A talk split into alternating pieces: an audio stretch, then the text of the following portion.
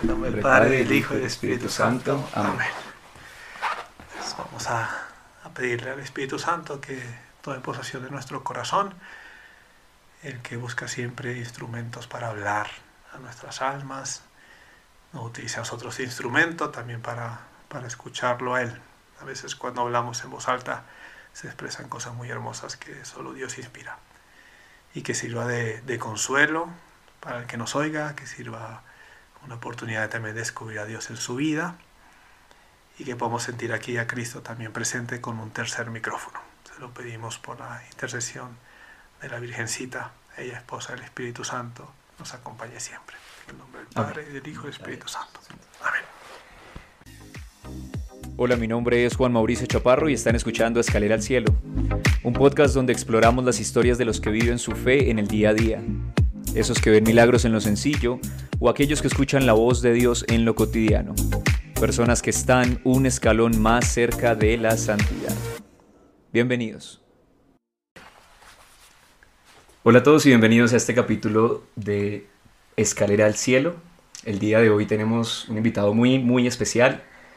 Es una persona que me ha ayudado mucho en mi camino de fe, que le ha ayudado a muchos jóvenes por obra y gracia de Jesús porque Jesús ha sido el que ha transformado su vida. Con ustedes les presento al Padre César. Pues muy muchos saludos a todos, todos son muy especiales, ¿eh? nada más añado eso, todos son muy especiales a Dios, queridos, pensados así tal cual como somos, amados hasta el extremo y somos parte de un sueño muy bello de Dios. Entonces, bienvenido también a todos ustedes, invitados muy especiales a esta conversación. Conversación, así es, Padre. Muchas gracias por estar aquí. Em, padre, para mí es un honor tenerlo acá. Y una de las cosas que, digamos, me, ha motivado siempre a acercarme a la fe, pues ha sido conocer su historia de fe. Y no podía quedarme con eso en el corazón, ¿sabe? Como que quería que las personas conocieran lo que usted ha hecho hacia los demás, lo que Dios ha hecho a través de usted y lo que Él también ha transformado su vida. Entonces, eh, si quiere arranquemos por ahí, como cuéntenos cómo conocí a Dios, cómo llega Dios a su vida, cómo le abre la puerta. Es una historia bastante larga, la verdad que siempre me adapto al tiempo. Eh, ahorita, pues dejemos que el Espíritu Santo sea que los ilumine. Estos días pensando, eh, me ayudó mucho meditar en una persona escondida en el Via Crucis del Señor, que es Dimas, el buen ladrón. Y me sentí muy identificado pensando en él, porque me di cuenta que el dolor en Dimas fue muy fecundo. Lo que quizás su vida no había podido hacer otras cosas, al final, estando crucificado contra el Señor en el dolor, cuando quizás todos rechazamos a Cristo cuando sufrimos, para Él fue lo que le abrió el alma de par en par. Y además me encanta este personaje porque es el primer santo canonizado por Cristo, Entonces es el primero que llegó ahí, me lo imagino, llegando al cielo, como que qué estoy haciendo yo aquí, y Cristo pues sí, es mi invitado de honor, una persona que se dejó tocar por el dolor y abrir su alma. Y así fue un poquito mi historia, y considero que es una gracia muy, muy grande haber sido mirado por Jesús y la verdad que nunca me cansaré de contemplarlo. Eh, todas las mañanas cuando me levanto y lo veo en la Eucaristía, y ahora que tengo la, la, posibilidad de repetir sus palabras y verlo tan cerca, no, no puedo dejar de maravillar de que todos somos vistos por Él. Y ahí, a la vista de Jesús, todo se transforma. Entonces, ¿cómo comenzó todo? Pues comenzó con un joven súper ateo estudiante de ingeniería electrónica, que un poquito, se puede imaginar, muy racional. Bastante. Que todos los temas de la fe eran como demasiado absurdos, por así decir. Miembro de una familia maravillosa, mis papás son médicos y tenía un, hermano mayor que era un hombre muy sencillo, eh, muy, muy, muy humilde. Y entre toda esa historia, un testigo que yo siempre digo que era el crucifijo de mi cuarto, que era como el que veía toda la escena, eh, como cuando nosotros vemos una serie o lo que sea, pero él viendo la escena de mi vida y viendo cómo conectaba las historias. Entonces mi hermano era un hombre de fe, de una fe sencilla, iba mucho a misiones, participaba en este movimiento de Reino Christi y siempre contaba su historia de alegría. Y yo por el contrario, era un hombre, como les dije, más racional, más distante de la iglesia, eh, estaba como con un frío en el corazón y, seguía el libreto de la vida. Todos seguimos, a cierto modo, a veces nos damos cuenta que estamos siguiendo el libreto. ¿Cuál es el libreto? Pues salir, tener una novia, eh, comprarte cuanto antes una casa, tener una carrera. El plan perfecto. Es el libreto de la vida, le llevamos yo. Es el libreto que todos seguimos. No sé quién nos inculcó, pero ahí los tenemos. Y a veces valoramos nuestra vida si estoy cumpliendo o no estoy cumpliendo el libreto. A mí me ha maravillado mucho ver personas que, que, por ejemplo, sufren por estar solas. No consiguen a nadie. Y yo digo, pues son de parte de sufrimiento, pues estarte comparando continuamente con el libreto de la vida. Quizás la plenitud de tu vocación ya la estás viviendo, eres una persona súper alegre, contagiada a todos, pero, pero como estás comparándote con el libreto de la vida, estás opaco. Mm. Entonces yo servía al libreto de la vida, yo creo que el libreto de la vida era mi Dios, al cual le ofrecía sacrificios, al cual le quería todos los días llevar algo, un regalo, para decir que estaba ahí cumpliendo. Y pues hasta que eso fue cambiando poco a poco mi primera experiencia así como de Dios que recuerdo, estaba yo en mi lugar favorito de la iglesia, que era las puertas afuera, con un pie subido en la pared. Estábamos hablando de algo súper importante, o sea, como el del Madrid y el Barça. Mientras estaba ocurriendo la misa adentro, recuerdo que mi hermano estaba dentro. Y en eso se nos acercó un mendigo a pedirnos dinero. El mendigo me estiró justamente la mano a mí y yo, como muestra de rebeldía, de rabia, le dije, oye, ¿y usted por qué no trabaja? Pero como esas veces que hablamos en voz alta y nos da vergüenza de lo que sentimos. Sí. Eh, que nos damos cuenta como el error que acabamos de decir, la bestialidad que acabamos de decir. Tal cual. Yo salí corriendo y se me ocurrió huir dentro de la iglesia porque había una sacristana que era famosa en aquel entonces porque no dejaba entrar mendigos a la iglesia, era súper estricta. Entonces yo intenté refugiarme bajo su poder de la sacristana, entré a la iglesia esperando que el mendigo no me siguiera y cuando crucé me encontré con una imagen del Sagrado Corazón de Jesús. Y para mi sorpresa, nunca me había fijado en eso, el Sagrado Corazón de Jesús tenía en una mano su corazón y la otra mano estaba estirada hacia mí, como el mendigo. Mm, yo, de hecho, luego escribí un libro tratando de expresar lo que sentí en mi interior en ese momento, porque fueron muchísimas cosas. Ahí descubrí que es cierto una frase que dicen los santos, que hay más mundo interior que exterior por todas las cosas que yo viví frente a esa imagen. no sé dónde iba la misa, todo se paralizó, se convirtió en un encuentro inesperado, como en una esquina. Y, y yo sentía dentro de mí que Cristo me decía, te he escogido para darte mi corazón. Mm. Pero a la vez me decía, ¿qué me quieres dar tú como el mendigo? ese fue el primer encuentro que recuerdo de Jesús, donde me surgió por primera vez en la mente ser sacerdote y donde tomé la decisión, fija, decidida, terca de estar lo más lejos de la iglesia posible. Porque sabía que si iba a la iglesia, cada vez que volvía, de hecho, esa es la parroquia, me encontraba con él que todavía seguía con su mano estirada hacia mí. Mm. No sé si les ha pasado, como sabes mm. que tienes que resolver algo mm. y no lo resuelves y cuando cruzas sigue estando ese problema ahí. Como que le huye. Y le huye, y le huye. Entonces yo dije, bueno, huyamos lo más lejos posible, para tratar de encontrarme de nuevo con esa mano. ¿Y él estaba ya esperándolo? Siempre he estado. Es, de hecho, yo creo que hasta el día de hoy todavía sigue esa mano extendida. Yo creo que nunca, o sea, es una experiencia que, que, es parte de mi vocación fundamental. Y no, o sea, cuando se acerca cada joven a pedirme algo, cuando una persona me llama que cita hablar porque está enferma o cita un funeral, cuando una persona se me acerca al confesionario, cuando una persona me llama que si puedo celebrar una misa por un evento especial, yo entonces veo la, la misma mano del Sagrado Corazón de Jesús hacia mí. es como un intercambio eterno.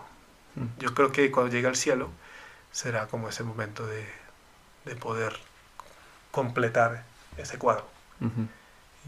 Ya en parte en, en, la, en, la, ordenación sacerdotal, cuando estaba tirado en el suelo, lo sentí, como Jesús colocó como su corazón dentro de mí pero esa mano continúa. Eh, en cada, pues en cada, cada joven, cuando me dijeron, ah, vamos a grabar este podcast, ¿no? eh, a mí me cuesta mucho decir que no por eso, porque misteriosamente, místicamente, veo esa mano de Jesús estirada. Y de verdad que les invito a pensarlo también en su vida. Qué diferentes serían nuestras respuestas si lográramos ver que detrás de todas las personas que nos necesitan, incluso aquellas personas que no nos saben pedir que nos necesitan, pero nosotros sabemos que nos necesitan, alguien que quizás necesita que los perdonemos y nunca nos van a pedir perdón, descubriremos que es la mano de Jesús hacia nosotros. Creo que la vida se hace mucho más creativa. Eh, entonces, bueno, yo estaba ahí, salí corriendo y fui yendo. Esa fue como la primera escena. Eh, segunda escena, pues yo viajé por muchas partes. Cuando uno tiene como una, una llamada al sacerdocio o a la santidad muy fuerte, yo creo que es como una sed que uno intenta llenar por distintas maneras. En la Biblia eso se habla como una cisterna rota. ¿no? Tú intentas llenarlo, llenarlo y no se llena. Y, y, entonces yo busqué llenarlo de muchas cosas, o sea, muchas novias, mucha gente que le hice daño, muchos viajes. Yo estuve como tres meses viviendo en Alemania, pues en mi carrera quería ser también el número uno, tratando de llenar ese corazón, pero cada vez que yo intentaba llenarlo me sentía más vacío. Entonces era simpático esa experiencia existencial de sentir que la vida no te llenaba. Y entonces, pues, hacia dónde fui corriendo detrás de esa mano, se puede imaginar lo peor. Conozco muy bien lo que es sentir como esa desolación interior de, de tratar de llenarte con algo y logras decirte, no, y ahora sí es, esta persona sí es, este trabajo sí es, este proyecto sí es, y al final, termina la noche, estás ahí con tu almohada, y como le digo, el mismo Cristo, el protagonista, ahí viendo toda la escena en, en el cuarto, y te sientes vacío. Eh, y puedes a veces llegar a sentir que la, como que esto no tiene hacia dónde ir. Pues así fueron muchas noches sintiéndome así, pero bueno, cuando pasa esto, uno tiende a la gente que está de fe cerca, a tratar de arrastrarla a tu dolor. Entonces, cuando me gradué de ingeniero, hice un viaje a la playa muy bonito, en el cual invité a mi hermano a formar parte. Vino y tuvimos una conversación muy bonita en la lancha y en pleno mar Caribe. Se puede imaginar la escena más romántica entre dos hermanos conversando. Podría estar escrito en cualquier evangelio eh, de modo muy simbólico. Estábamos sentando enfrente hablando de eso. Él me decía, César, no sé por qué haces tantas cosas y no te veo feliz. Y él tenía un sueño. Me decía, mi sueño es ahorita agarrar y tirarme aquí en medio del mar. Y yo, como soy, siempre decía, no, pues no inventes, peligroso, ¿qué vas a hacer tirándote en el mar? Y, tal. y entonces hizo frenar la lancha y se tiró un clavado en medio del mar y luego salió de ahí todo mojado y me miró, ves, pues que tú no estás acostumbrado a confiar y por eso no disfrutas nada de la vida. Y, y me impactó mucho, o sea, cada palabra que me decía me llegaba muy fuerte al corazón, pero en aquel entonces me suscitaba mucha rabia. Uh -huh. Y en un momento me dijo, oiga, algún día debería venirte conmigo de misiones y sentir lo que yo siento cuando me ven los niños chiquitos que estoy ayudando, a, por ejemplo, a la catequesis, cuando les coloco el rosario en el cuello, a ver si puedes obtener un poquito más de alegría, ¿no? Mm. Este, y eso lo hacía siempre como tratando de, de, fastidiarme, como que me dijo, a ver, a ver, trata de sonreír, que no te sale la sonrisa, ¿no? Entonces yo estaba así como mordiéndome los dientes de la rabia, y justo en ese instante nos chocamos con una lancha de frente y mi hermano, como les acabo de contar, que acaba de salir de, del mar, cayó hacia mí y yo no lo pude agarrar. Eh, no lo pude. Eh, no. La verdad que para mí fue muy fuerte porque yo vi todo como en cámara lenta. Entonces eh, cayó, éramos muchos en la lancha, la lancha iba llena, éramos casi 15 personas. Y mi hermano quedó inconsciente, tirado en el piso de la lancha. Entonces en ese momento yo me empiezo a desesperar mucho, como toda persona controladora, porque no podía hacer nada. Y empecé como a llamarlo con mucha fuerza, lo levanté y como una película dramática inimaginable que me hubiese pasado en cualquier instante de mi vida, porque fue inesperada, empecé a gritar ahí en medio del mar que alguien me ayudara. Eh, y en eso se acercó una lancha curiosa, una de estas lanchas deportivas, y yo no sé dónde tomé fuerzas, yo creo que del amor que sentimos a ciertas personas, no, somos no nos imaginamos lo capaces que somos cuando sucede a alguien que amamos. Y me brinqué a la otra lancha con él y ahí iba yo a todo dar hacia el puerto. Buscando eh, ayuda, claro. Buscando ayuda. Llegué al puerto y entonces la idea, el reto fue conseguir una ambulancia.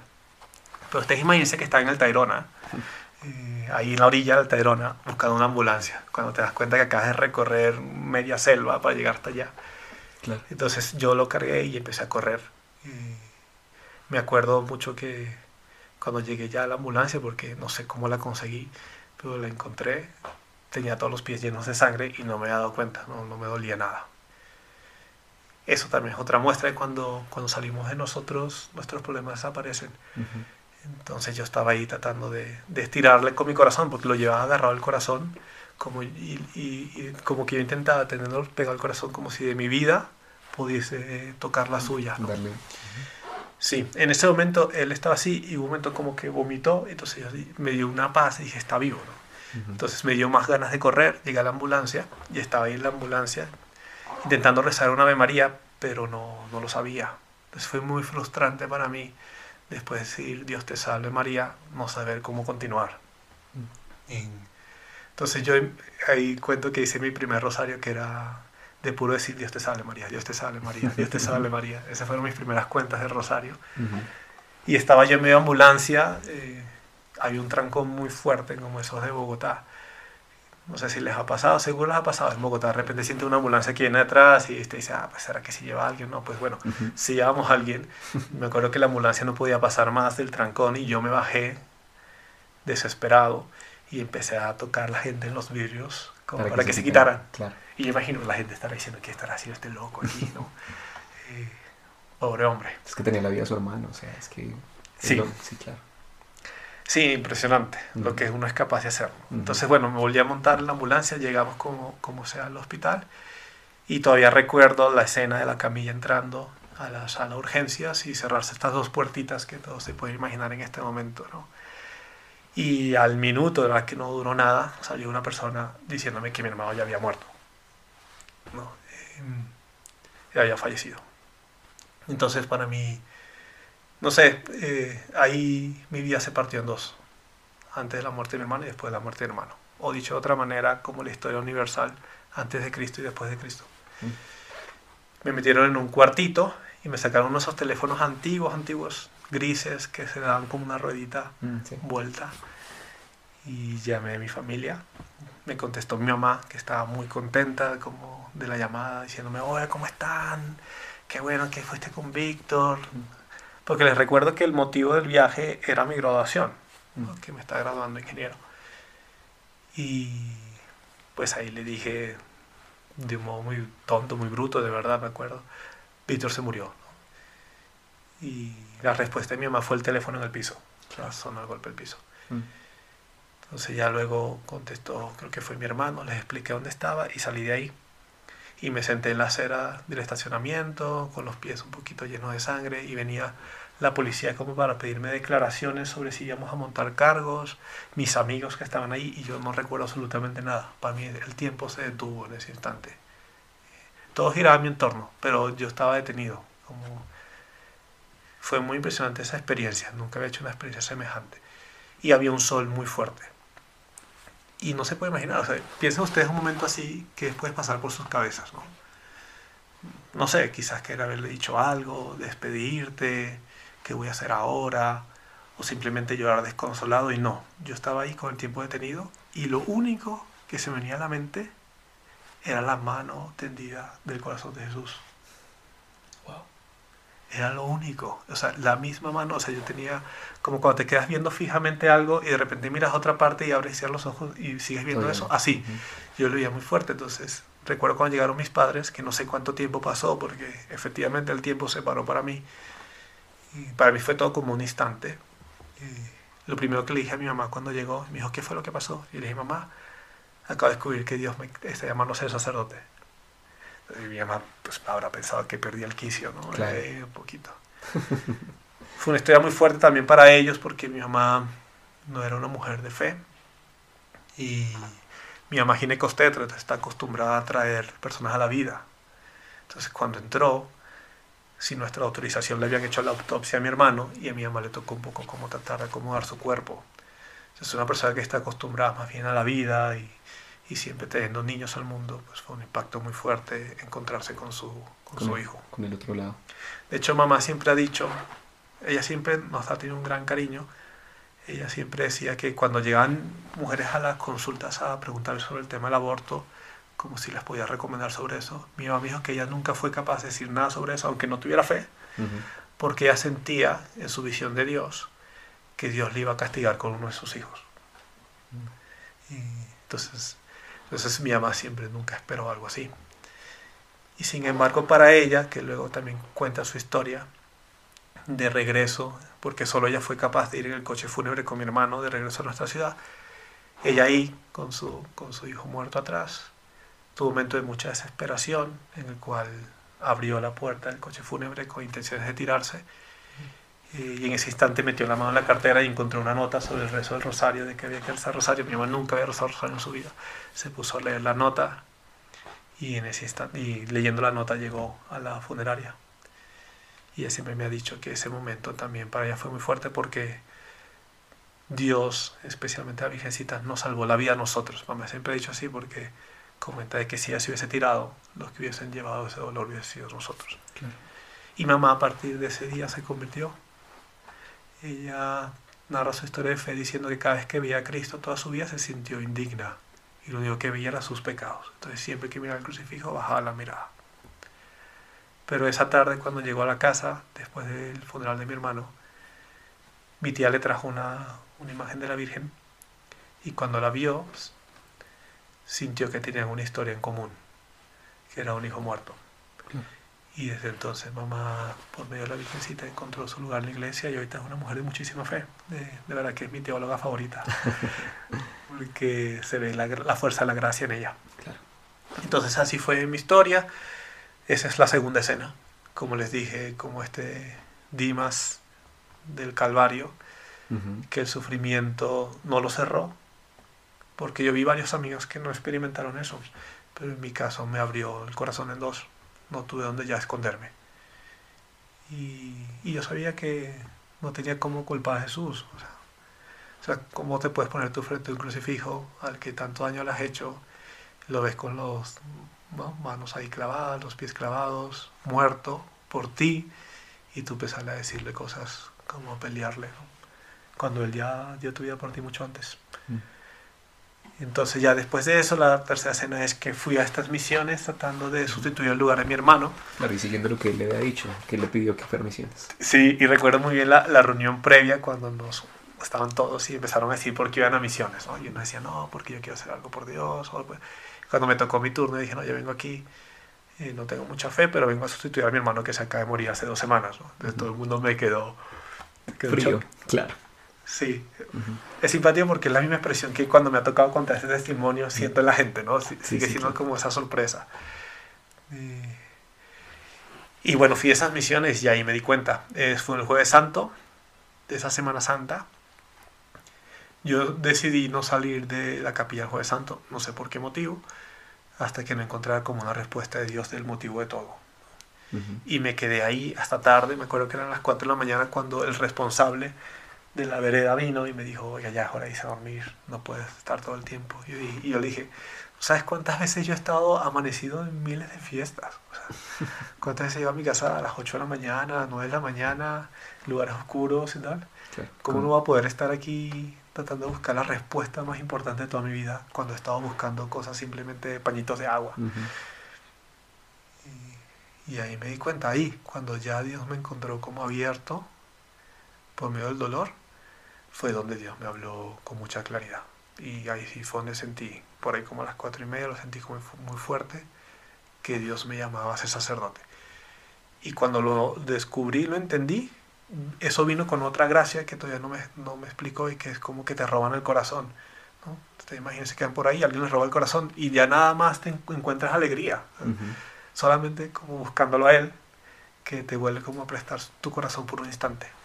Entonces ahí, en ese jueves santo, Cristo se llevó mi corazón y lo tomó para sí. Y, y cuando regresé de esas misiones, todo el mundo me veía como un loco porque yo dejé salir, iba todas las tardes a, la misa, empecé a ir a misa diaria. Mm. Yo creo que empecé a ser un cristiano normal, pues. este, Vivir una buena vida cristiana. Sí. sí. No sabía rezar todavía, me acuerdo que abría la Biblia y leía pasajes así por al azar y los escribía, los mismos pasajes los transcribía en una hoja. Para mí yo creo que era un ejercicio como queriendo decir que lo que estaba leyendo se escribiera en mi corazón. Okay. Eh, yo hasta ahora tratando de interpretar ese momento, porque en ese momento yo no entendía nada, todavía tengo esas hojas, esos libros. ¿Qué hacía? Y empezó como todo un camino con Dios que, que ha sido siempre creciendo, creciendo, y no me imaginé, yo estaba ahí, me acuerdo, la salida de mi casa, un, en un pueblito en Venezuela, Y yo imagino que ese mismo Cristo que me estaba viendo se estaba imaginando toda la historia posterior y la que llegará a ser. Claro. Entonces, ese fue, así fue como llegué. Ese creo que lo hice bastante largo. No, no, padre, por favor. Pero fueron como esas tres escenas. ¿no? Y ya luego me tocó el gran momento, pues decirle a mis padres que no estuvieron de acuerdo. Pero yo siempre insisto que el momento de los más felices de mi vida fue cuando salí de mi casa con una mochila donde llevaba todas mis cosas, porque a mí luego me mandaron a Alemania Mm. a hacer mi noviciado. Y yo no sabía dónde iba, no conocía a nadie, no tenía ningún proyecto, no sabía dónde iba a pasar la noche. Y misteriosamente ahí, cuando estaba totalmente fuera del libreto que les contaba, nunca he sentido más alegría, como me he sentido totalmente vulnerable. Yo imagino que así se habrá sentido Abraham cuando salió de su tierra y tenía toda una historia de salvación por delante que ni se imaginaba Mm. pero sabía que apenas por un instante, y yo lo sentía ahí, era libre. Y podía confiar. Y podías confiar. Y confiar significaba no llevar el control. Total. A mí esa, esa- ese momento es de mucha inspiración porque nuestra vida es misteriosa como siempre buscamos de nuevo la seguridad. Yo ahorita como sacerdote puedo tener muchas seguridades personales y volver a como hacia atrás. Mm. Eh, Entonces he querido vivir siempre con esa libertad. Y porque siempre tratamos de poner nuestra seguridad en cosas que son que no, no tienen base, ¿sabe? Como en el, normalmente cuando nosotros vivimos una vida en el mundo ponemos nuestra seguridad en el trabajo, en la familia o en cosas que, que no son Dios, ¿sí? Y que hay que poner en Dios. Sí, exacto. Yo lo resumo así, que en Ujú. nuestra vida nuestros grandes enemigos son lo que no comprendo, lo que no controlo y lo que desconozco. Y por eso a veces vivimos encerrados como en un mundo interior muy curioso, que no tiene percepción de lo que gira nuestro entorno. Y misteriosamente aquellos que son ventanas que nos podrían llevar a experimentar la grandeza de lo que Dios quiere hacer en nuestra vida se convierten en nuestros enemigos. Y en esos enemigos que al final hacemos daño a nosotros mismos, Dios el que aparentemente siempre tiene la culpa. Sí, sí, uno siempre busca un culpable y normalmente el primer culpable que nos señala es Dios, cuando es todo lo contrario. Sí. Entonces, bueno, ese fue mi... Así fue como llegué. Así fue como llegó. Así fue como empecé. Lo que me gustó de mi historia es que no fue planeado. Yo no nací con cuello. No fue, con este cuellito me refiero, ¿no? De, de sacerdote. Y no estaba en mis planes para nada. Ni- pero ni en el horizonte lejano como posibilidad. Y eso me ha dado siempre mucha paz. De que realmente no estoy aquí por voluntad propia. Y eso me da mucha paz, me da mucha seguridad también de, de que Dios sabe lo que querrá hacer conmigo. De acuerdo, completamente. Tiene todo el plan trazado igual que para todos nosotros. Exacto. Entonces yo les invito también a pensar, ¿no? En dónde estará esa mano de Jesús que se extiende y quizás ese proyecto que lo que no te está resultando, lo que no terminas de entender de tu vida, quizás es la cáscara o la carátula de una invitación de Dios a una vida diferente. De acuerdo. Padre, hay una, hay una cosa que, Sí. que a mí me impactó mucho cuando, cuando la primera vez que escuché su testimonio y, y digamos que me, me lo puso en el corazón cuando le, le voy a contar la, la- la historia muy, muy corta y fue, yo me iba a confesar y estaba haciendo la fila y mm, todas las personas estaban tristes haciendo la fila, estaban muy tristes y, y, pues claramente hay que tener recogimiento y arrepentimiento por los pecados, pero pues yo también pensaba cómo se van a encontrar con la misericordia de Dios, porque tanta angustia, ¿sí? Y me acordé mucho de la importancia de la confesión. Sé que la confesión tuvo un valor fundamental en su proceso y no sé si nos puede contar un poquito de eso. Sí, a ver, yo, cuento que siempre no, no digo las dos cosas de manera igual, ¿no? Entonces vamos a ver si me sale.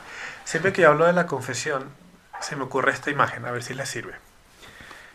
Si yo les pregunto a ustedes cuáles son sus problemas en ese instante, pero serios, los que más, desde que se levantaron quizás tengan unas angustias en el corazón, y los pudiesen escribir en una hoja, estoy casi seguro que si lo hacen con detenimiento y calma, comienzan a aparecer nombres de personas esta dificultad con esta persona, o no tengo buena relación con mis padres, o este problema con mi hermano.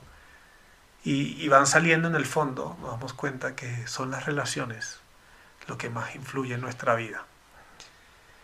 Y eso se debe, ¿no? eso lo decía el cardenal Ratzinger cuando todavía no, era Papa Benedicto, que somos relación. O sea, estamos, y de hecho él dice, mientras mejor nos relacionamos y más nos abrimos, más somos nosotros mismos.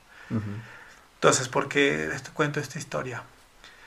Porque para mí la confesión es entrar por un instante en la relación más importante que existe y la única que es sana y es linda, eh, perfecta porque todas nuestras demás relaciones no podrán ser perfectas aquí abajo.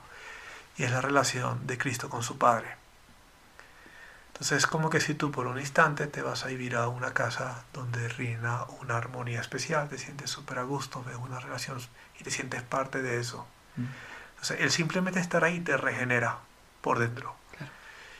Y por eso todos nuestros sacramentos comienzan diciendo en el nombre del Padre, el Hijo y el Espíritu Santo, porque tú entras por un instante en esa relación entonces, lo primero que digo a la confesión es esto, eh, es una maravilla, la verdad que es un, es un milagro gigantesco de poder llegar ahí, entrar y si entras con un corazón abierto, dejarte regenerar por Dios, por simplemente estar ahí. Son esas ventanas que Dios nos dejó para que pudiésemos hacerlo. Entonces eso es lo primero que siempre digo de la, de la confesión y de todos los sacramentos. Y por eso también digo que todo lo que sea fuera de ello, pues en fin de cuentas es lucha de ti mismo contigo mismo, eh, o tú intentando autocomplacerte o darte autocompasión, pero entrar en Dios por un instante, minutos que estés ahí, es un milagro gigantesco. O sea, ahí entras en la divinidad. Mm. Esos son los cielos en la tierra. Yo lo veo así. Los pedacitos de cielo que nos regalan, sí. Sí, esos son los pedazos de cielo que están presentes en todos los confesionarios, presentes en todas esas capillas o sagrarios.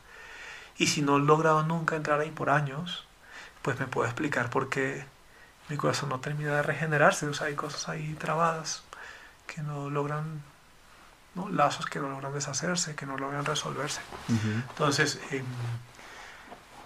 eso, eso es una de las cosas más, más bonitas que yo siento de todos los sacramentos, que me logro entender esta reflexión teológica. Eh, sí, sí, sí. Puedo entender porque es una maravilla confesarse y si me tengo que confesar como hábito semanalmente, es una cosa, es, es cuando vamos a misa y ofrecemos el pan y el vino, cuando ese pan y el vino se consagran por un instante, bueno, en ese instante son como arrebatados del mundo material, y pasan a ser cuerpo de Cristo. Pues eso nos pasa cuando entramos en confesión con un corazón sencillo. Por esos instantes que estamos ahí es como si fuéramos arrebatados de nuestra temporalidad a la eternidad para que Dios sale en nuestro corazón. Y estoy convencido que ¿no? lo que busca todo sacerdote es eso, o sea, ese instrumento para que ese encuentro en el cielo sea posible, porque el sacerdote ahí desaparece. Ustedes saben que la conciencia, nuestro interior, es algo tan sagrado que a lo único que se le abre completamente es a Dios. Es a Dios, sí. Por eso ningún sacerdote puede decir absolutamente nada ni insinuar nada de lo que sucede en la confesión, porque sería apropiarse de lo que no es suyo. Mm.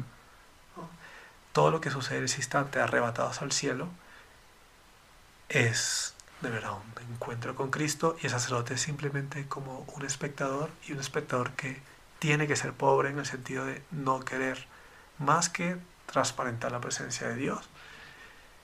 Y ese es su encuentro con, de cada uno con Cristo.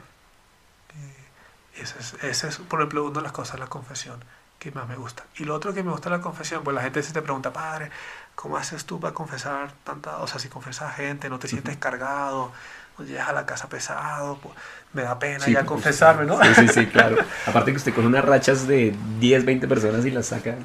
O sea, y... no se cansa. o sea, la gente te pregunta, ¿no te cargas? Y yo es todo lo contrario, porque mire, cuando Cristo nos perdona la confesión, esas historias dolorosas de tu vida que presentas ante Dios, son tus heridas, como, como te arrebatan en ese momento y Dios te perdona, el perdón de Dios es el único capaz de transformar tu pasado. Por más culpa que te eches encima, por más arrepentimiento que tengas, tu pasado sigue siendo tu pasado. Pero en la confesión es algo maravilloso. Cuando Cristo perdona, realmente perdona y olvida. Entonces, esos grandes dolores de tu vida, cuando llegas al cielo y digas, Señor, es que yo no soy no estar aquí, ¿por qué tal? Jesús te dirá, no me acuerdo. Hay una historia muy famosa de eso, que es una monjita que dice que veía el Sagrado Corazón de Jesús en las noches y su superiora no le creía. Entonces su superiora, harta ya de los discursos de la monjita, le dice, a ver, mire, si es verdad que tú veas el Sagrado Corazón de Jesús en la noche, pues hoy en la noche, hoy, pregúntale de qué me confesé esta mañana. Y si tú mañana me dices todo lo que me confesé, pues yo te creo. Y lo que no se esperaba la superiora es que la monjita efectivamente iba a decir, ah, bueno, está bien, hagámoslo así. Pues al día siguiente volvió la monjita y le dice, oye, ya le pregunté a Jesús ayer, se me apareció, y ya me contó todos tus pecados. Entonces la, la superiora... Se fue para atrás. Se fue para atrás, tal cual, toda nerviosa. Y entonces, como después de pensarlo dos veces y quería seguir con el reto, le dije, está bien, dime, ¿qué te dijo? Y la monjita le dijo a esta monjita santita, le dice, me dijo que ya se olvidó.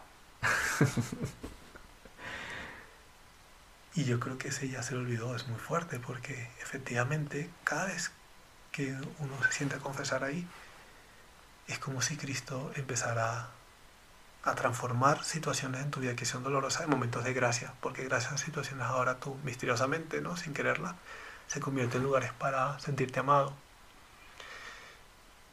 y entonces por eso sentarse a confesar es lo más grande que uno puede hacer, porque es permitir a Dios transformar el pasado de gente. Y eso no lo puedo hacer, yo puedo hacer en mi vida, como los, no sé, los grandes santos, 10 colegios en Bogotá con 1.500 personas, universidades y tal. Piensa en todas esas obras, hospitales, pues todo eso sumado no vale ni siquiera la mitad de lo que vale una confesión. Porque tocar la gracia de una persona, transformar su pasado y transformar eso en gracia, solo puede ser una confesión. Entonces, eso es una confesión. Entonces, ¿cómo no sentarse a confesar? ¿Y cómo sentirse triste después de confesar? En ningún otro lugar quizás con tanta fuerza se muestra cómo Cristo reina y cómo Cristo realmente es el Señor de esta vida. ¿Cómo confesarse? Entonces yo digo, Claro, con esa actitud y sentimiento, pues obviamente el deseo de sacerdote crece. Eh, porque todo lo, como les insisto, lo que hubiese podido hacer en mi vida, todo lo que hubiese podido hacer como obra, no se compara a una confesión, a una sola, aunque tenga que confesar solamente una persona. Mm. Entonces, pasar largas noches ahí viendo pasar esas personas es un espectáculo. Eh, Claro, usted en vez de quitarle la energía lo revitaliza. A mí me revitaliza, de verdad que para mí es, es, maravilloso, eh, porque sabes lo que está sucediendo ahí. Entonces cuando la gente te dice, padre, usted no se carga y demás, lo único que yo pienso es, quizás todavía no he descubierto el milagro gigantesco que es una confesión, una sola. Y por eso, la verdad, si tuviera que hacer una cosa última en mi vida, antes de morir y me darían cinco minutos, tienes cinco minutos de vida, padre ¿Qué hace? Me iría corriendo a sentarme en un confesionario. Corriendo. De verdad. Sin pensarlo dos veces. Y ahí, tratando. ¿no? Y ha habido padres que han muerto confesando. Hay historias de padres que han muerto y a mí siempre me ha sido muy alentador. Ojalá el Señor te llame en ese instante, eh, confesando detrás de las rejas. Entonces, esa es como la, la, belleza de la confesión que a mí tanto me gusta y, por eso siento que es una cosa maravillosa y que debemos aprovechar todos. O sea, ¿no? Esas heridas que llevas dentro, pues Jesús está ahí esperando para sanártelas. Mm. Entonces, bueno, eso es como lo que muestra la confesión. Y si hay un pasaje del Evangelio que me gusta mucho sobre esto, es el de la mujer adúltera. Mm. Porque creo que es, es, precioso, siempre lo hablo de la confesión, porque esta mujer la descubre en infraganti. Cuando te descubren infraganti no tienes excusa. No puedes decir, no, es que la culpa es de él. pues, te acaba de descubrir infraganti. ¿no? O no es que el contexto, tengo mucha atención, estoy presionado. No puedes. Mm. Y la verdad que las confesiones más bellas, y así tenemos que preparar nuestras confesiones cuando realmente no echamos culpa a nadie. Cuando presentamos nuestro corazón herido como es, así como que nos descubrirán infraganti y dejamos abrir nuestro corazón todas esas heridas sin echarle culpa a nadie, diciendo las cosas a detalle. Nos cuesta muchísimo. Vivimos un mundo súper perfeccionista donde los errores no son permitidos. Y en cambio ahí, cuando entra la confesión, dijimos que somos arrebatados. Entonces las lógicas ya no son las de este mundo. Son las lógicas del cielo. Y en, los, y en el cielo un soberbio no puede entrar. Un soberbio no puede rezar. Una persona que está juzgando a los otros como que está fuera del lugar. Allá, mientras en esta tierra quizás sí, entre más fuerte y soberbio me siento bien, entre más juzgo a los demás me siento más importante. Pues allá cambia la lógica. Estoy en otro país, ¿no? Reglas diferentes, así como cuando va a Inglaterra y el carro se va por la vía distinta. Entonces ahí me gusta mucho esa imagen por ese en, en infraganti. Y luego, cuando te capturas infraganti, inmediatamente, como esta mujer también del Evangelio, ves a todo alrededor llenarse de estos fariseos con piedras para matarla. Y ahí me gusta mucho ver en ellos los pensamientos autodestructivos que tenemos contra nosotros mismos, mm. de que yo no valgo, no sirvo, estoy sucio, siempre lo mismo, soy un hipócrita.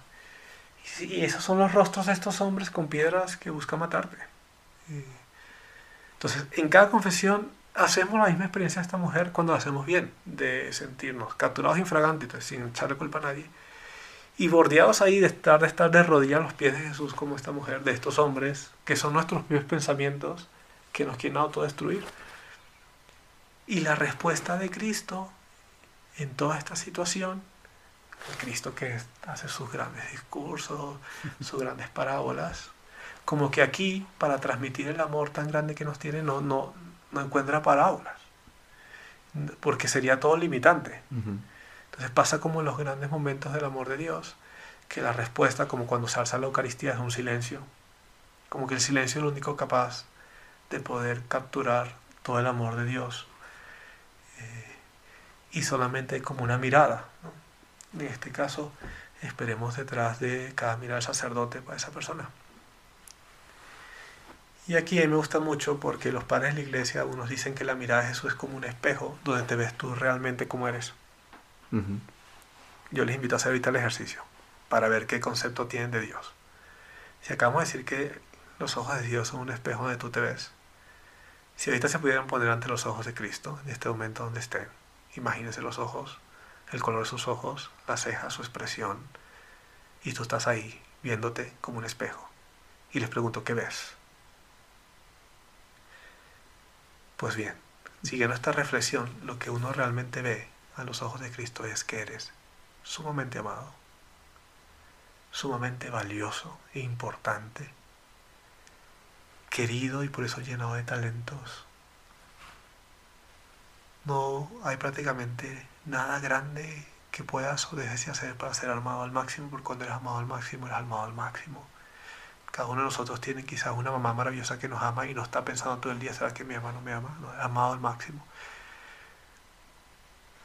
Y cuando te quedas viéndote ahí ante los espejos de ese ojo de Dios, sucede algo maravilloso como en cada confesión. De repente estás ahí y ya no están estos hombres. Se fueron todos. Solo quedó una sola cosa. Y es un grandísimo amor dentro de sentirte perdonado. Y misteriosamente esta mujer eh, pues será la primera que estará siempre con Jesús para todas partes. Y luego cuando resucite la primera que lo mirará, porque quien tiene un amor así tan grande, sentirse perdonado, empieza a ver a Dios en todas las cosas. Primero en su propia historia. Mm. Empieza a darse cuenta que todas las cosas que te hacían sufrir, ahora te han llevado a Jesús. Empieza a darte cuenta, no sé, de la belleza de todo lo que te rodea. ves el mundo como gira en torno a ti, las realidades que te superan, que no, tú no controlas, que, que sigue amaneciendo y oscureciendo a pesar de que tú lo pienses o no lo pienses y piensas el mundo como un regalo para ti. Entonces esta mujer es la primera que lo logra ver resucitado porque ven todas las cosas una palabra que es un nombre que le dice por su nombre María. Eso es el milagro en cada confesión. Entonces, miren, viendo esto, yo les pregunto, ¿no? ¿Por qué no confesarse? ¿No? Eh, ¿Por qué no acercarse a un evento gratuito en el cual eres arrebatado al cielo por un instante, logras ver quién eres realmente a los ojos de Dios. Y al final de eso ganas el cielo. O sea, mm, no hay baloto ni nada semejante para tan gran regalo. Eso sí, el único paso o lo único necesario que tienes que hacer es ser humilde y abrir tu corazón. Esa es la clave para entrar al cielo Entonces, es por eso, les digo como una lógica diferente. Yo me acuerdo la primera vez que, que después de mucho tiempo, cuando les contaba mi historia, me confesé. Pues yo, pues, una persona muy emotiva así, sentí que hasta ese momento mi vida estaba en blanco y negro y se empezó a ver de colores y empecé a sentir una, una vida en mi corazón que no sentía, sentirme amado. Y desde entonces yo creo que hasta el día de hoy me he confesado semanalmente. Tengo como ese hábito los viernes, todos los viernes de confesarme y, y es volver a experimentar eso. Entonces, volviendo a esa experiencia que les contaba desde el inicio para que vean que esto sí tiene una conexión y tiene una lógica del buen ladrón. Un hombre que acaba de salir de confesión, como el caso del buen ladrón, fue el primero que entró al cielo. Claro. Eh, y me parece maravilloso. Se confesó con Jesús minutos antes de morir. Y si le podría, o sea, cuando lleguemos al cielo lo veamos y nos cuente su historia, no supongamos que estamos ahí como una especie de fetado, testimonio, nos contará, nos podrá dar perfectamente la charla de, la- de- sobre los, la importancia de los sacramentos y nos dirá, yo llegué al cielo, nada más hice una confesión en mi vida y esa llegué al cielo. Entonces sí, es muy linda esa, esa vivencia de la confesión con estos ojos. No, pues no es una, no es una tortura, como dice mucho el Papa Francisco, ¿no? Es este espacio de cielo que tenemos entre nosotros. Ojalá lo puedan aprovechar al máximo y Mm. lo puedan vivir así. Yo no, no tengo nada más que agregar, o sea, es que Ah, sí. es absolutamente... Sí, eso me Absurdo. gusta mucho. Y personalmente, mi experiencia como sacerdote confesando, porque, como les digo, esto no es, es- es- todo es de Dios, no puede decir nada. Lo único que sí puedo decir es que yo empecé a entender lo que decía el Papa Francisco de la ternura cuando me senté en un confesionario. A lo largo de mi vida hubieron personas que me hicieron mucho daño por distintas ocasiones y el- el 100% de esas o el 101% sin querer, porque hay que mucha gente que nos hace daño no, que- no quería hacernos daño, es porque la vida sucede eso. Todos tenemos como ciertas heridas y como que de repente te rozan y te dan justo una herida. Pero sentarse en el confesionario, ahí descubre lo que es eh, mirar a la gente con ternura. Con misericordia.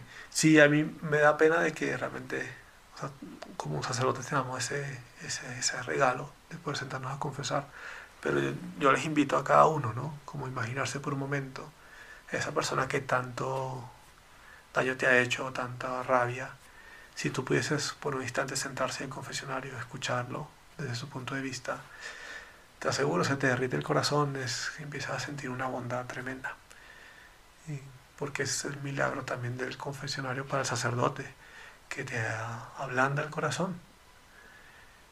Entonces ahí descubrí yo, ha sido, ha sido como la escuela cuando éramos niños y llevaba la loncherita y escuela de escribir. Esa ha sido mi clase de la ternura de Dios, ha sido ahí. Y me he quedado sorprendidísimo de eso. No me lo esperaba. Cuando nos preparaban para el sacerdocio nos hablaban mucho de la Eucaristía, que también es un milagro maravilloso, y de los otros sacramentos, de la gracia. y. Pero esta, esta fue una lección inesperada. Mm. Yo no me, me lo imaginaba. Sí, de pronto a veces es muy subestimada, ¿no? Quizás sí. Mm. Y a veces resulta muy difícil encontrar también personas disponibles a confesarse. Yo creo que deberíamos hacer una renovación de este sacramento a nivel general para tratar de descubrir la, la grandeza que de ahí sale, la gracia que de ahí se emana. Entonces sí, ese es como el milagro de la, De la confesión. Padre, ¿y cómo hacer, cómo hacer, por ejemplo, cuando uno cree que no se sabe confesar o que no se confiesa bien? Ya, eh, hay, una, hay una dinámica que es propia de los ejercicios espirituales de San Ignacio, que es la de hacer una confesión general de toda tu vida. No sé si alguna vez lo han hecho, pero se los recomiendo mucho. Efectivamente guiado por una persona, Ujú. Donde empiezas a hacer un repaso de toda tu vida como una historia y empiezas a evidenciar cosas que están ahí. Encontrarán millones de formularios en internet como con miles de preguntas, pero cada uno más o menos sabe cuáles son las más grandes. Entonces yo creo que el inicio de una buena confesión es, como les decía, no excusarse, eh, como presentarse de tal cual como uno es y como viene, Con el corazón abierto. con el corazón abierto totalmente. Em, hay un pasaje que es Marcos 5 que a mí me gusta mucho también la Biblia. Saben ustedes que en los primeros capítulos de San Marcos, a mí yo lo veo así, Cristo está continuamente diciendo, oiga, tenemos que ir a la otra orilla, tenemos que ir a otra parte, tenemos que ir a otra parte. Y uno siempre, o sea, si lo lees de corrido, te empieza a preguntar, a ver, ajá, Jesús, ¿a dónde quieres ir tú? ¿No? Este, La gente, todo el mundo lo busca y dice, no, no, no, tenemos que ir a otra parte. Y es bonito porque la primera vez que en el Evangelio de Marcos cruzan la orilla, y entonces ya por fin llegamos a la otra parte, que de hecho fue difícil llegar porque los discípulos casi se, esta tormenta, casi pierden la fe y demás. Llega a la otra orilla, y en la otra orilla, está en Marcos 5, había un hombre que se golpeaba a sí mismo con piedras. Mm. Así, y Marcos empieza a explicar un sufrimiento que yo nunca he visto en el Evangelio tan detallado. Dice, no descansaba ni de día ni de noche de la tortura que tenía este hombre interno. Y decía, ninguna persona podía amarrarlo porque siempre rompía las cadenas. Hmm. Y eso quiere decir, pues, un hombre con unas pasiones incontrolables. Y en ese momento, cuando tú empiezas a narrar, a, mí, menos yo leyendo ese pasaje siempre he dicho, ya, esa era la otra orilla. O sea, ese hombre era la otra orilla a la que quería Jesús. Hmm. Entonces este hombre se acerca y, y se presenta a Jesús como tal cual como es. Y bastó ese instante con Jesús y todo cambió. Entonces, la gran primera cosa es presentarte a Jesús tal cual como eres. Y van a ver que es difícil, porque uno empieza a hablar y empieza a excusarse. Mm. Y casi inmediato. Eh, circunstancias, personas, cosas. Es muy difícil decir realmente he cometido esto, esto, he hecho esto mal. Ahora piensen ustedes como esta escena, o sea, ¿cómo puede Dios resistirse ante una persona que no se excusa y se presenta en como tal? yo les puedo decir ahorita a ustedes, oye, saben que yo, no sé, esta tarde he estado cansado, me he sentido mal, eh, dormí esta tarde, no, no recé laudes y estoy llorando por eso, soy miserable porque preferí dormir, porque me sentí porque estoy mal, o sea, porque yo decidí no rezar, pues uno empieza a decir, pobre padre, o sea, como que tranquilo, padre, ¿no? Claro, no es tan grave, pues, o sea, en el sentido de como que si, si brota nuestro corazón cierta bondad, entonces lo primero que diría es como no excusarse, presentarse tal cual como uno es. es. difícil, es casi instantáneo en nuestra vida tener que, pues lo hacemos siempre para el trabajo, para, lo que sea, siempre tenemos que buscar circunstancias atenuantes. somos expertos en eso. Eh, en las excusas. Sí. Pero eso es lo primero que nos priva de experimentar a fondo el perdón. Porque para experimentar a fondo el perdón, eh, que es como un océano gigantesco, más grande que lo que existe en la Tierra. Necesitas un espacio grande y ese espacio grande se llama realmente reconocer que, que es tu culpa. O sea, que, ¿no? Entonces sería lo primero. Y hay veces, entonces, em, hay un esquema clásico que se utiliza, que es situaciones con Dios, con los demás y contigo mismo. Claro, porque el pecado rompe esos tres ámbitos. Como les dije, también somos relación. Mm. Entonces casi siempre en el tema de relación hay mucho que sacar. Y te das cuenta también que todo pecado, en cierto modo, afecta a una relación y destruye una relación. Estamos todos conectados. Yo creo que la época del COVID nos hizo ver clarísimo que estamos todos conectados más de lo que pensamos. Mm. Entonces, todo lo que hago tiene una relación en mi entorno. Entonces, eh, normalmente uno hace esa reflexión con Dios, con los demás, consigo mismo. Y tratando de evidenciar lo que es más notable para mí es la conciencia. Yo creo que tampoco hay que hacer una arqueología, hay que pedir luz al Espíritu Santo, preparar una buena confesión e ir por aquello que más te pesa. Porque tampoco es, es como ridículo. Piensen ustedes, detrás de cada confesión está Cristo en la cruz, de donde provienen todos los sacramentos, con llagas, flagelado, ¿no? le corre la sangre por la, con, la, con la corona de espinas. Eh, y de repente vas a llegar toda la confesión con maquillaje. sí. ¿No? Vestido de gala. De tus cosas. Es como que hay, hay un problema de, de contexto, ¿no? Como, como llegar. En esta invitación con Cristo, como el code dress, es tu humildad, tu sencillez, tu incapacidad. Sencillez, sí. Entonces, eso es como la, las recomendaciones que, que, hago para prepararla. Y lo otro es casi siempre después de una confesión, muchas veces en algunos suceden como los escrúpulos, ¿no? Es decir, no me confesé bien, hay cosas que no dije. Em, Y también hay ciertas cosas que ya enunciamos que hay que saber dejar. Y si hay detalles que no dijiste, pues mucha practicidad, pues puedo preparar otro examen de más a fondo y voy y lo digo. Siempre hemos terminado una confesión diciendo, Padre, y, me y pido perdón también por todos los pecados que no me acuerdo. Y en este momento, o sea, no, pido perdón por todos ellos.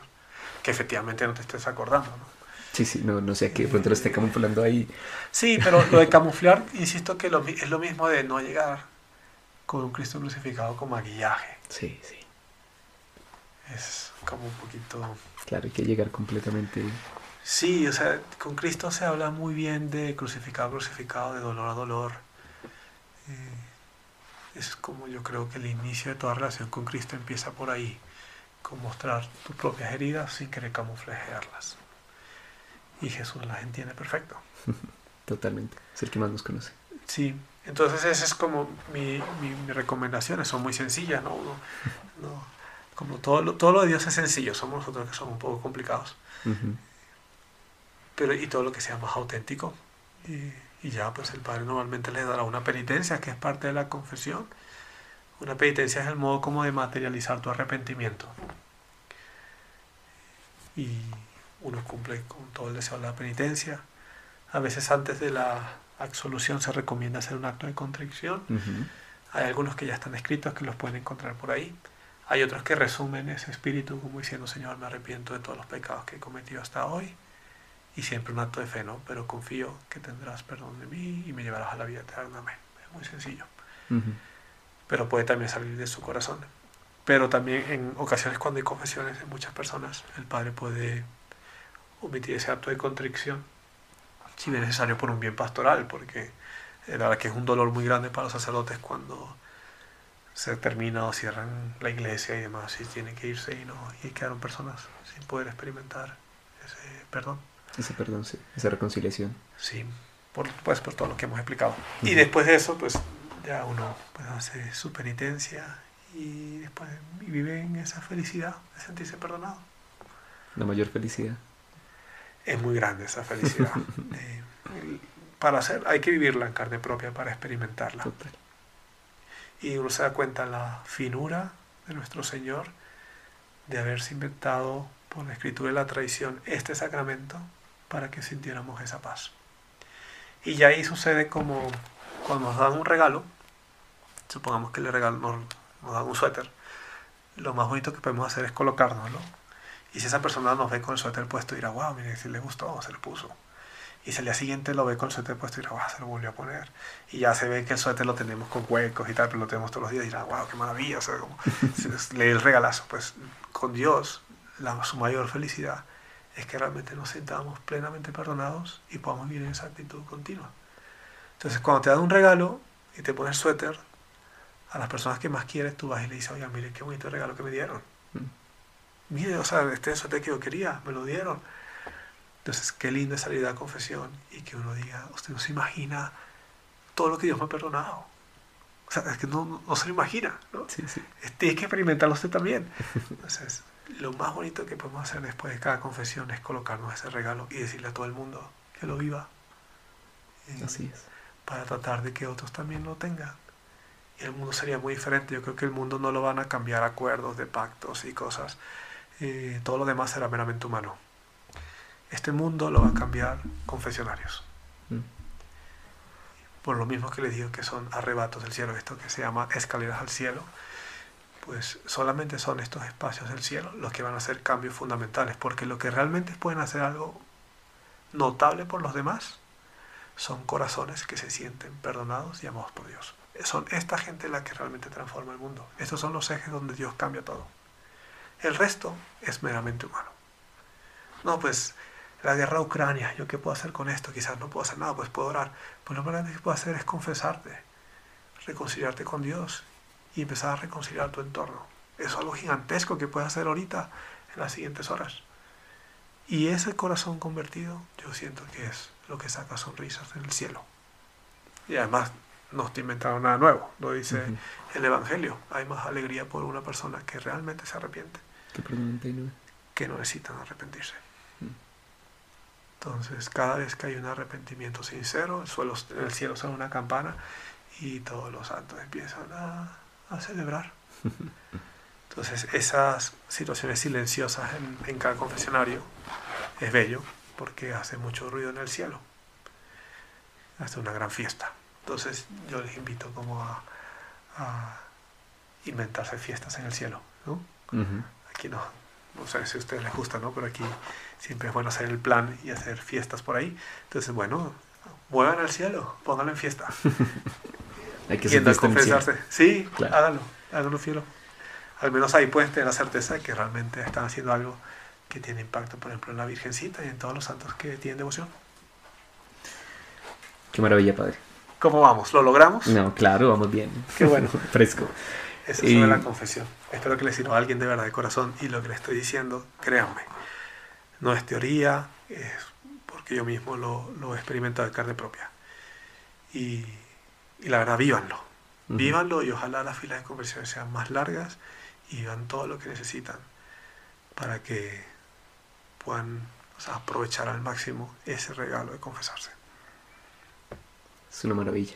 Es una maravilla enorme. Y eso es nada más un solo sacramento. Nos quedan seis. No, no, no, vamos a comenzar una serie.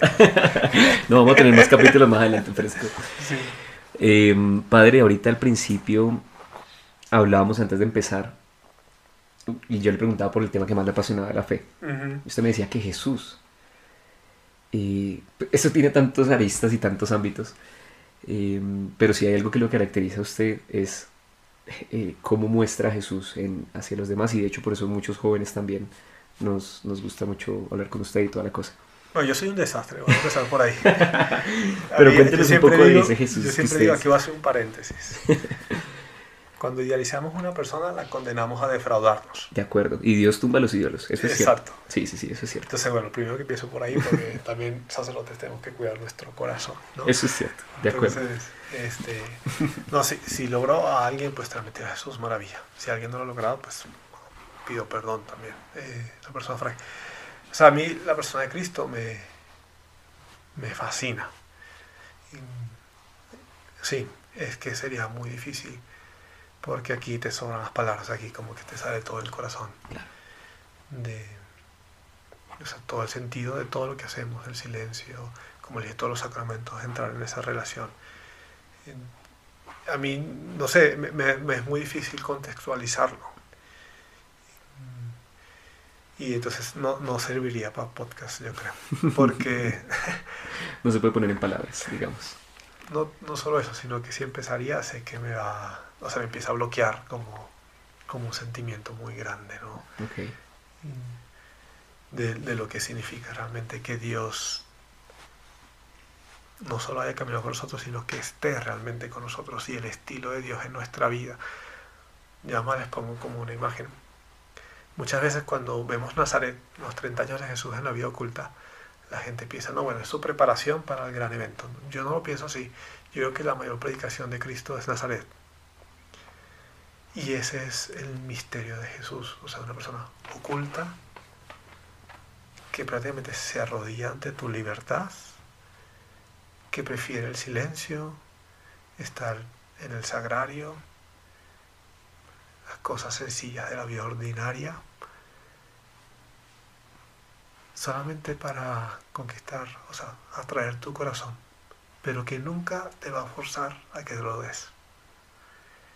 A mí eso me fascina, yo creo que o sea, hoy en día vivimos obviamente en la sociedad del marketing, la publicidad, estamos rodeados de todo eso. O sea, ahorita que estamos grabando este, este audio, estoy seguro que luego lo van a recortar, poner las partes más interesantes, las No, partes que, que, yo no, partes que el padre se alargó las quitaremos. no puedo cortar el Espíritu Santo, Padre. no. Eh, estoy seguro que también cada vez que nos tomamos un selfie buscamos la mejor toma, la escena. O sea, somos expertos en la publicidad, pues Cristo es prácticamente pésimo persona de marketing, externamente hablando. ¿Pero Mm. por qué?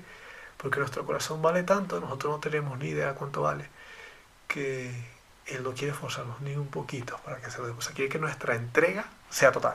Y natural, o sea, que sea. Y por eso se esconde. Ujú.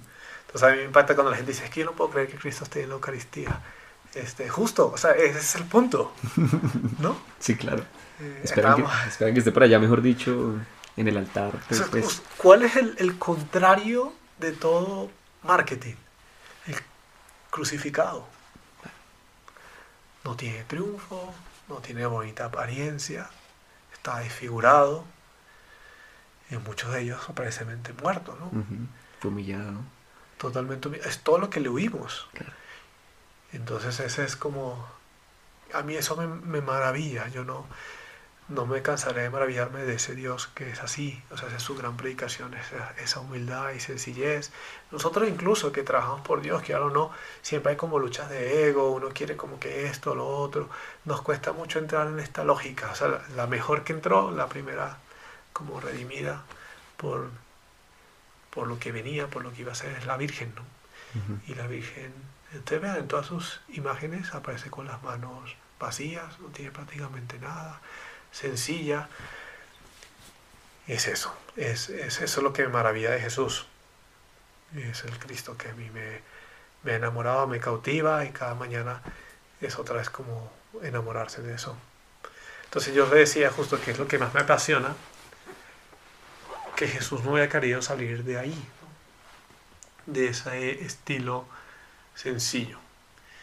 Yo creo que si viéramos en los tiempos de Jesús, no sé si estaría por ahí ahorita, nos ponemos caminando por ahí en Chía. nos pasaríamos que no nos daríamos cuenta tampoco, o sea, como que escucharíamos algo, pero como si suficiente luz para ir, pero suficiente oscuridad para decir, no, pues no vale la pena. Por lo que digo que Jesús cuida esa libertad de nuestro corazón. Yo pienso también cuando llamó a Pedro o estos grandes apóstoles, pues cual Pedro pudo haber dicho, ah, pues son 153 peces, quizás los tenía ahí preparado, o ah, es que le, atinó, ¿no? pues no, pues se arrodilló y le bastó para dar su corazón. Entonces Cristo no, no va a hacer nada gigantesco para atraer tu corazón, va a asumir siempre esta vida ordinaria. Entonces a mí eso me fascina, no, no lo he visto en ninguna otra parte no lo he visto tampoco ni siquiera en mí. Y nunca hubiese imaginado, como yo creo que ninguno de los grandes filósofos y teólogos, de que si Dios hubiese bajado, hubiese bajado de este modo. Y que al día de hoy puede existir mucha gente, lo cual es lógico bajo este estilo de Jesús, que no crean en Él y, y se entiende, yo, yo lo entiendo perfectamente. La gente dice, no, pues hay que convencerlos y no sé. Pues lo entiendo perfectamente, o sea, es, es tan humilde que esa es una posibilidad. Claro. No aceptarlo. Entonces a mí eso me, me maravilla, me fascina. Y también pues escondido en el, en el sacerdote. Mm. Últimamente que hemos visto varios quizás malos testimonios, a mí lo que más me ha impactado es como la humildad de Jesús en todo esto. Hay una, una imagen que me ayuda de San Manuel González, un santo poco conocido, se llama el, era conocido como el obispo del Sagrario Abandonado porque fue un hombre que descubrió que su misión era acompañar a los agrarios donde nadie iba. Y es santo, se llama San Manuel González, les recomiendo que lean sus escritos porque escribe con, con el corazón en la mano. Y este hombre hace una, en uno de sus escritos una comparación entre el sacerdote y la Eucaristía. Y dice, ¿en qué se parece el sacerdote y, la Eucaristía? Y hay una reflexión que hace muy fuerte que dice, cuando la Eucaristía se corrompe, pues ya Cristo ya no está ahí. Ustedes saben que cuando ya las especies ya no están, o sea, ya no es pan, sino que se llena de gusano, lo que sea, no está. Y dice, mientras que cuando el sacerdote se corrompe, Cristo permanece. Wow. Y entonces como esa humildad de Jesús, yo no sé, a mí eso me, ha fascinado siempre. Y rompe la cabeza. Sí, es como una belleza, un destello de belleza muy grande sí, yo eso es lo que más me fascina de, Cristo, su humildad, su humildad y su sencillez. Qué maravilla. Em, padre, a mí me gustaría que, que le dejara un mensaje después de todo lo que hemos hablado, ya para cerrar, como, ¿qué le gustaría decirle a las personas que lo, que lo escuchan hoy, que lo están escuchando, que lo están viendo? Pues yo les invitaría como a asomarse a esta aventura de de tirarse cuesta abajo de nuestro egoísmo y ser más sencillos. Eh, hay una frase que me gusta mucho, que es la de es sencillo ser feliz, lo difícil es ser sencillo.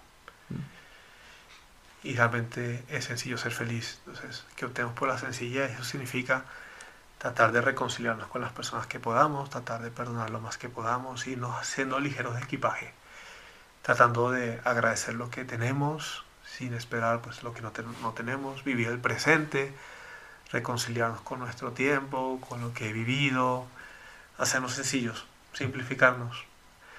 Yo les invito como esa revolución de la sencillez. Hoy en día está de moda el minimalismo pues es lo mismo interiormente, como tratar de ser más con menos. Esta cuaresma sería muy bonito, esto estamos grabando en cuaresma, como que cada día soltar algo. Y no estoy hablando de soltar algo material, ¿no? algo interior. No sé, no me gusta esto de mí mismo, pues lo suelto, ya no voy a volver a pensar en esto, lo acepto en mi vida. No me gusta esta otra persona, lo acepto. Las personas son más para ser aceptadas y acogidas que para ser juzgadas y como asumir ese reto de hacernos más sencillos hasta ver hasta dónde podemos. Yo les invito como a eso. Cristo en el Evangelio está totalmente enamorado de estas personas. Piensen ese, también esa parábola del publicano y el fariseo que suben al templo. y Este publicano que está ahí sencillo y el fariseo que fue simplemente para que Dios le diera las gracias a él y lo aplaudiera, ¿no? Claro, claro, con el pecho inflado mientras que el otro simplemente estaba ahí vacío y no tenía grandes palabras. De hecho, dice soy, no dice soy un pecador, sino la traducción dice tal cual que soy el pecador, o sea, como si yo soy el símbolo de todos los pecadores del mundo.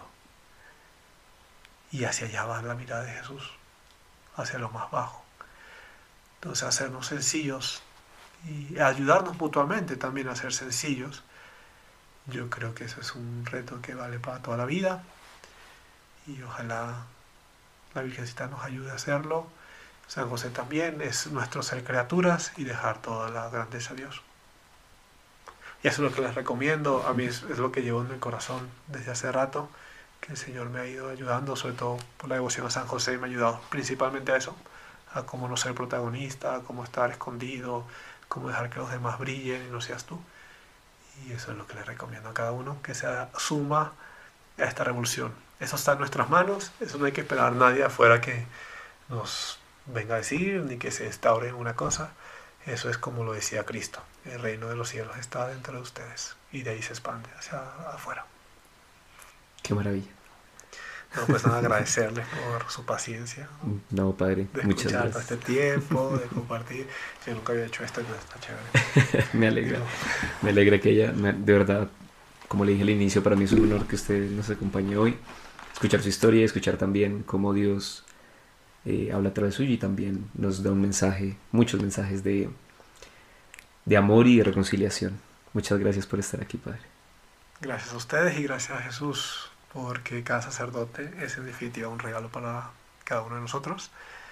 Cada sacerdote que se ordena, cada persona que decide una llamada vocacional, demuestra que Cristo todavía está preparando regalos más grandes. También ahí le invito al que se sienta tocado, que esa es como mi vocación principal ahorita, de acompañar a jóvenes a, la, a hacerse regalos para los demás. Todo el que se sienta que Dios lo está envolviendo para regalarlo a alguien, pues no tenga miedo, suéltese, a veces nos gustaría más seguir a un Cristo muerto que nosotros manejamos, pero Cristo está vivo y todavía está buscando regalos para dar. Entonces el que se sienta, pues que se lance la aventura. Que se lance la aventura. que se lance. gracias Padre, gracias a todos por escucharnos. Nos vemos en otro capítulo. Hasta luego.